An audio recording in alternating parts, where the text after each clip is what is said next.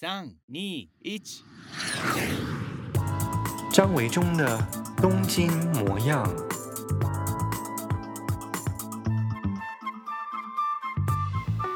Hello，大家好，我是张维中，欢迎收听 Podcast《东京模样》。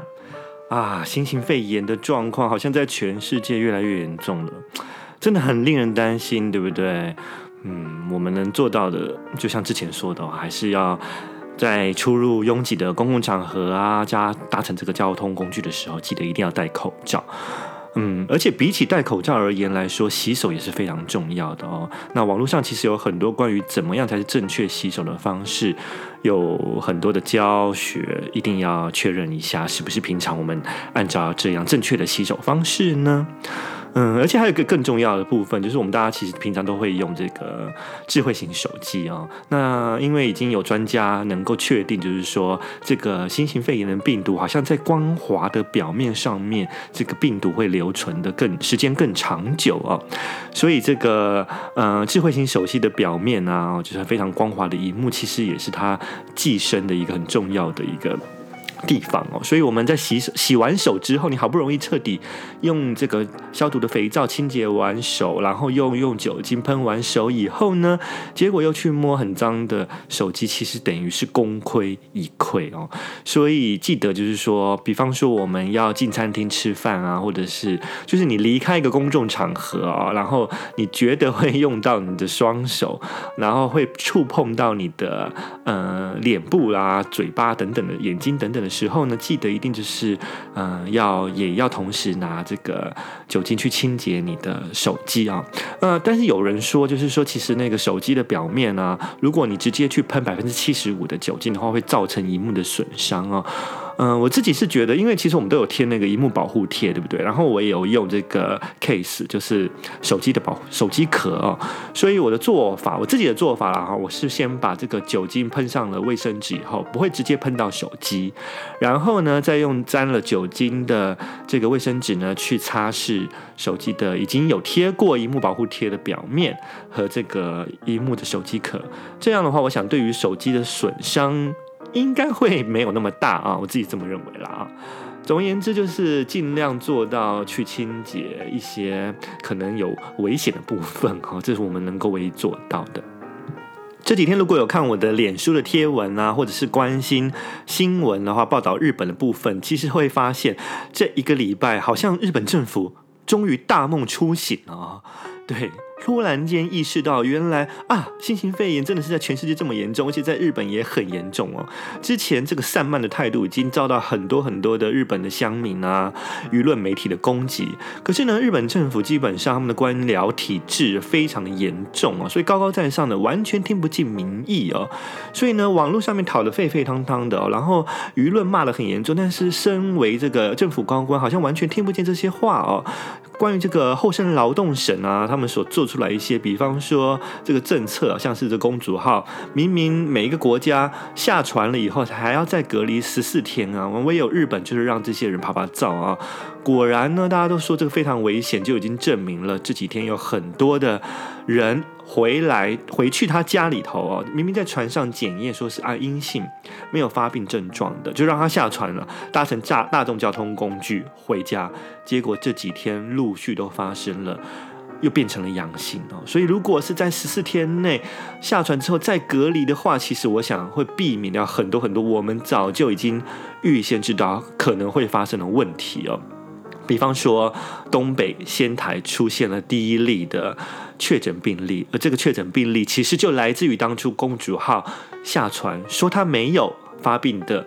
症状是阴性，结果回到家以后又转为阳性啊。所以这个部分其实很多很多日本的政府的措施都让人觉得匪夷所思。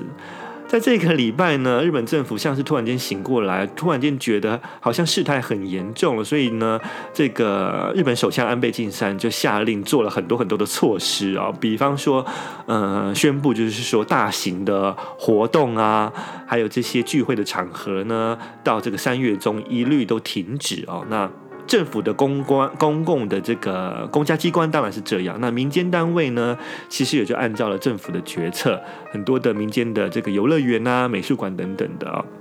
都停止了啊，包括了演唱会。我自己其实啊，本来要去看这个 Perfume 的演唱会啊，就是最后一场在东京巨蛋的演唱会，我早就已经买好了票了哦。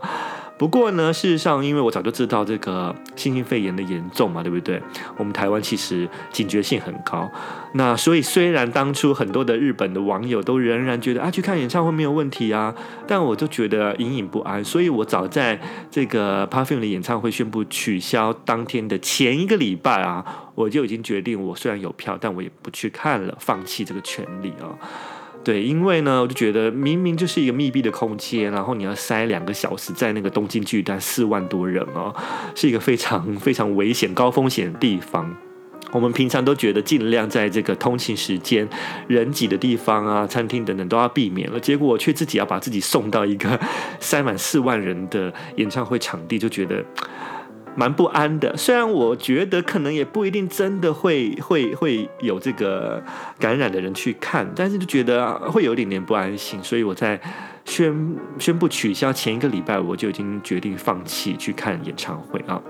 结果果然呢，就发生了，就是呃，有人在这个福冈看完演唱会啊，就是染这个确诊病例啊。虽然不是看 p e r f u m 的演唱会，但同样的，就是其实演唱会它在这个场合就是有密闭的空间的危险性嘛啊。那终于在这个安倍晋三啊，就是宣布就是大型活动希望可以取消的这一天呢，刚好也是。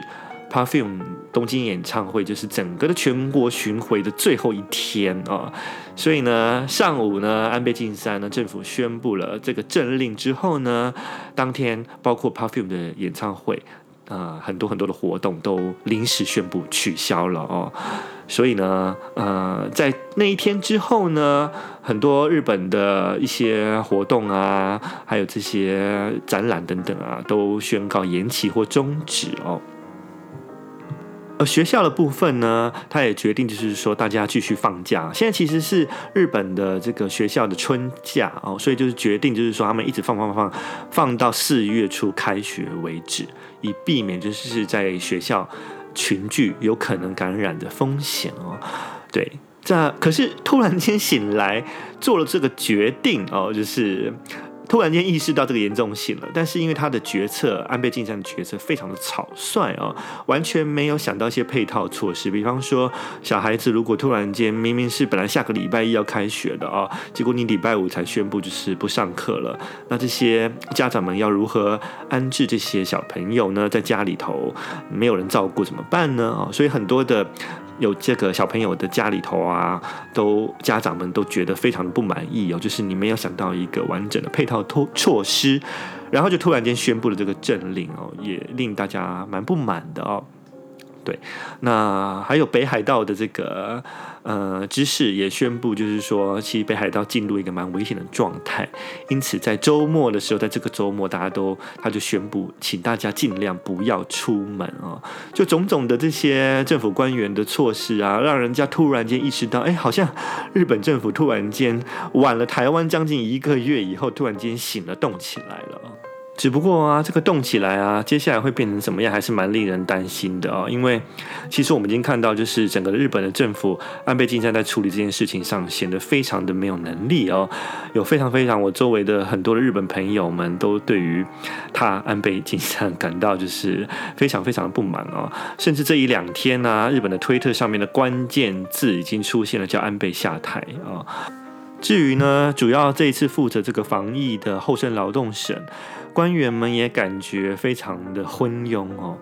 所以呢，虽然动起来了，可是现在日本的国民仍然觉得已经没有什么信心哦。到底现在接下来会是什么样的发展？日本的国民也是晚了台湾将近一个月以后，才突然间紧张起来，意识到事态的严重。所以啦，大家也看我的脸书，也就知道了。所以这几天又发生了很多，就是什么抢卫生纸啊，然后口罩依然是买不到啊，很多人转卖啊，然后非常高的价钱等等的这些问题哦。这样看下来，我其实我们台湾的政府，其实我觉得就是，呃，至少就是总统啊，是我们民选，对不对？然后我们的民意其实。公民意识越来越强大，我们的网络的 这个民意的力量，还有媒体监督的力量，其实说真的是比日本强很多的哦。那造成日本这一次这个状况，其实跟他的整治政治生态还有政治体制，其实有非常大的关系哦。安倍晋三就是所谓的首相。相当于是我们的总统这样的一个职位哦，可是呢，这个首相并不是民选出来的，是由国会议员哦，多数的这个执政党所选出来的哦，所以其实，呃，长久以来啊，作为这个首相的这个人啊，跟民间哦，所谓一般的国民就没有一个百分之百的连结的关系哦，久而久之就会变成说，哎，好像民众的声音无法直接。听到这个首相的耳朵里头去哦，那如果啊，这个首相是一个政治能力很好的人的话，那大体上面没什么问题哦，因为日本其实就是一个呃按表操课的民族，只要是前面曾经有发生过的事情啊，或者是有经验的话，就按照这个经验哦，就是循序渐进运转下去，没有什么太大的问题。但如果是一个很没有能力的时候的这个首相啊，就会变成现在这个状况，对不对？其实好。好像民意也无法监督，那再加上日本长久以来，其实大家对于这个政治也蛮冷感的哦，所以呢，每次这个选举这个议员的时候，也没什么人去投票，投票率非常低，所以呢，也就造成了这个选出来的国会议员啊，好像也不是自己所喜欢的啊，或者是不是所自己所期望的，可以对这个国家有什么样政治贡献的人去进到了国会当中啊。那他久而久之变成了一个恶性循环哦。你不去投票，你不关心政治，那这些被选出来的议员呢，可能跟你的生活、跟你的价值观啊，跟国家的这个前进的方向是有所抵触的人，这些呢，乌合之众，他渐渐掌握了国会，然后呢，这个变成了多数的执政党，然后执政党又官官相护的选出了。呃，总理跟首相哦，所以就变成了一个恶性循环的结果。而另一个问题就是，日本的内阁官员，也就是政府官员啊，总有一种世袭的传统哦。怎么说呢？就是好像这个派系非常的严重哦。你会发现，这十几年来啊，这些政府官员啊、内阁官员啊，就是那几张面孔换来换去，大家好像在玩大风吹的游戏，只是这个职位换到另外一个职位。变成这样子的原因，其实也就在于，就是这个多数执政这个执政党啊，这个反正大家就觉得是，既然要选这个内阁官员的话，当然要选自己对自己有利的才会听话啊。所以这个呃首相呢，在挑这些政府官员的时候来入阁啊，当然就是选自己对自己有利的人进来啊。嗯，可能是某一个派系的，或是某一个学校的等等的啊，反正有很多很多的这种派系啊。都呈现在日本的内阁官员的这个世袭传统当中哦，家族的啊，可能爸爸爷爷一直以来都是在从政的，然后他就有可能会比较容易在这个日本政坛下面存活下来哦。总而言之，就是有一些很不可思议的一些状况哦，有点像我们其实台湾以前的一党独大的那个年代的状况哦。好吧，那你说安倍晋三其实他做得很不好。偏偏他又不是民选的，所以日本民众其实也没有罢免他的权利哦。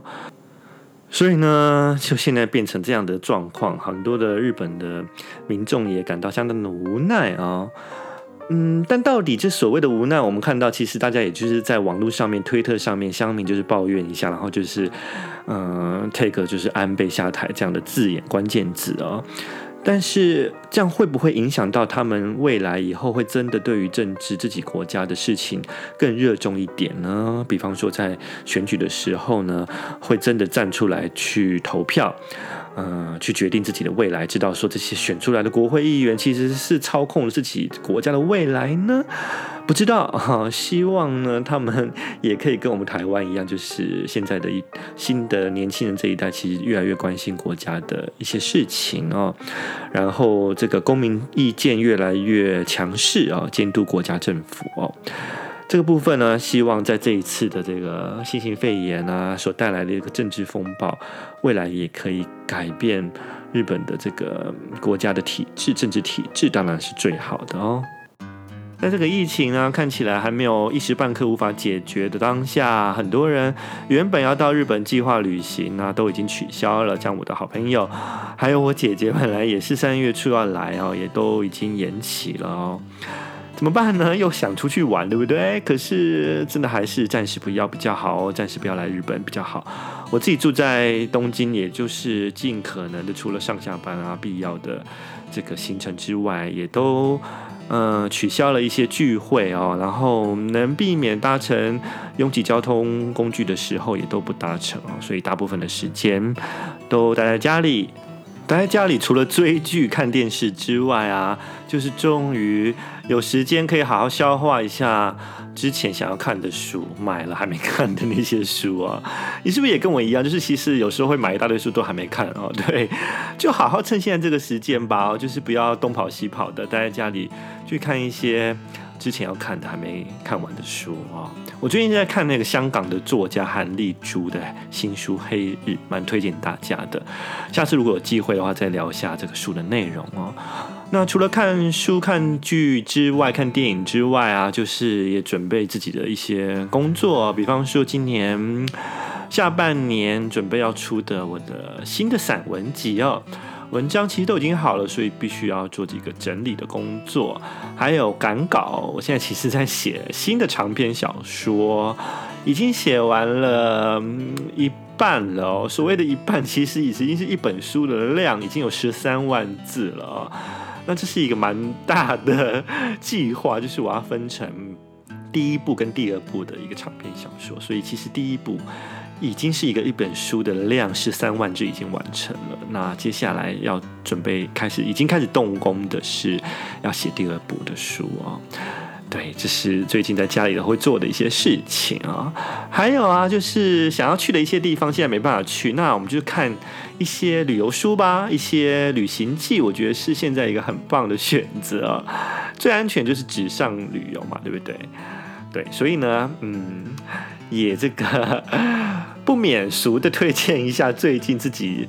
呃出的一个新书。所谓的新书，其实是呃之前出版过的书，然后呢呃我经过了一些修正，然后又加了不少的新的篇章进来啊。这本书叫做《日本一日远方》。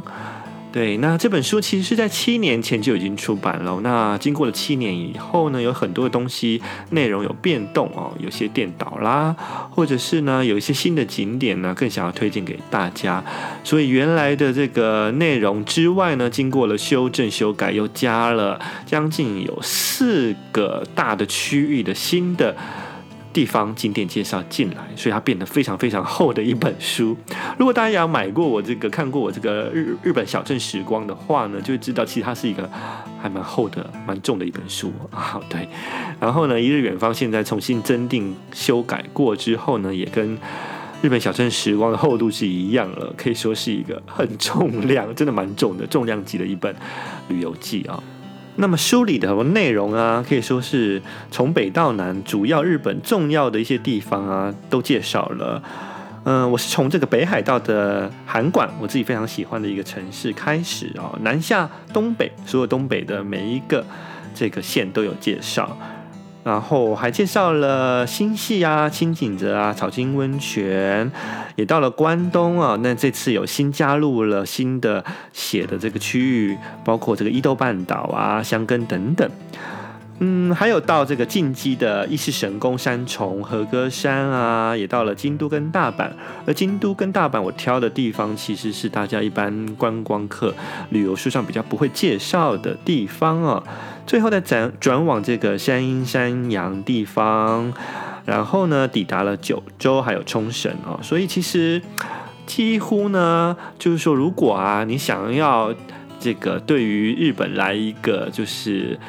认识的话，我觉得从日本一日远方下手是非常好的一个选择哦。那当然，它并不是一个真正是完全对于日本出旅游初心者的样的一本书，而是我觉得，如果你想要第一次去日本玩呢，但是又想要玩一些比较不一样的地方的话呢，我觉得这本书应该是还蛮适合的哦。所以，如果嗯，在现在这个还不太适合出门到日本玩的时候呢，也许啊，就是翻一翻这本《日本一日远方》啊，就可以先计划一下啊，下一次可以再到日本玩的时候，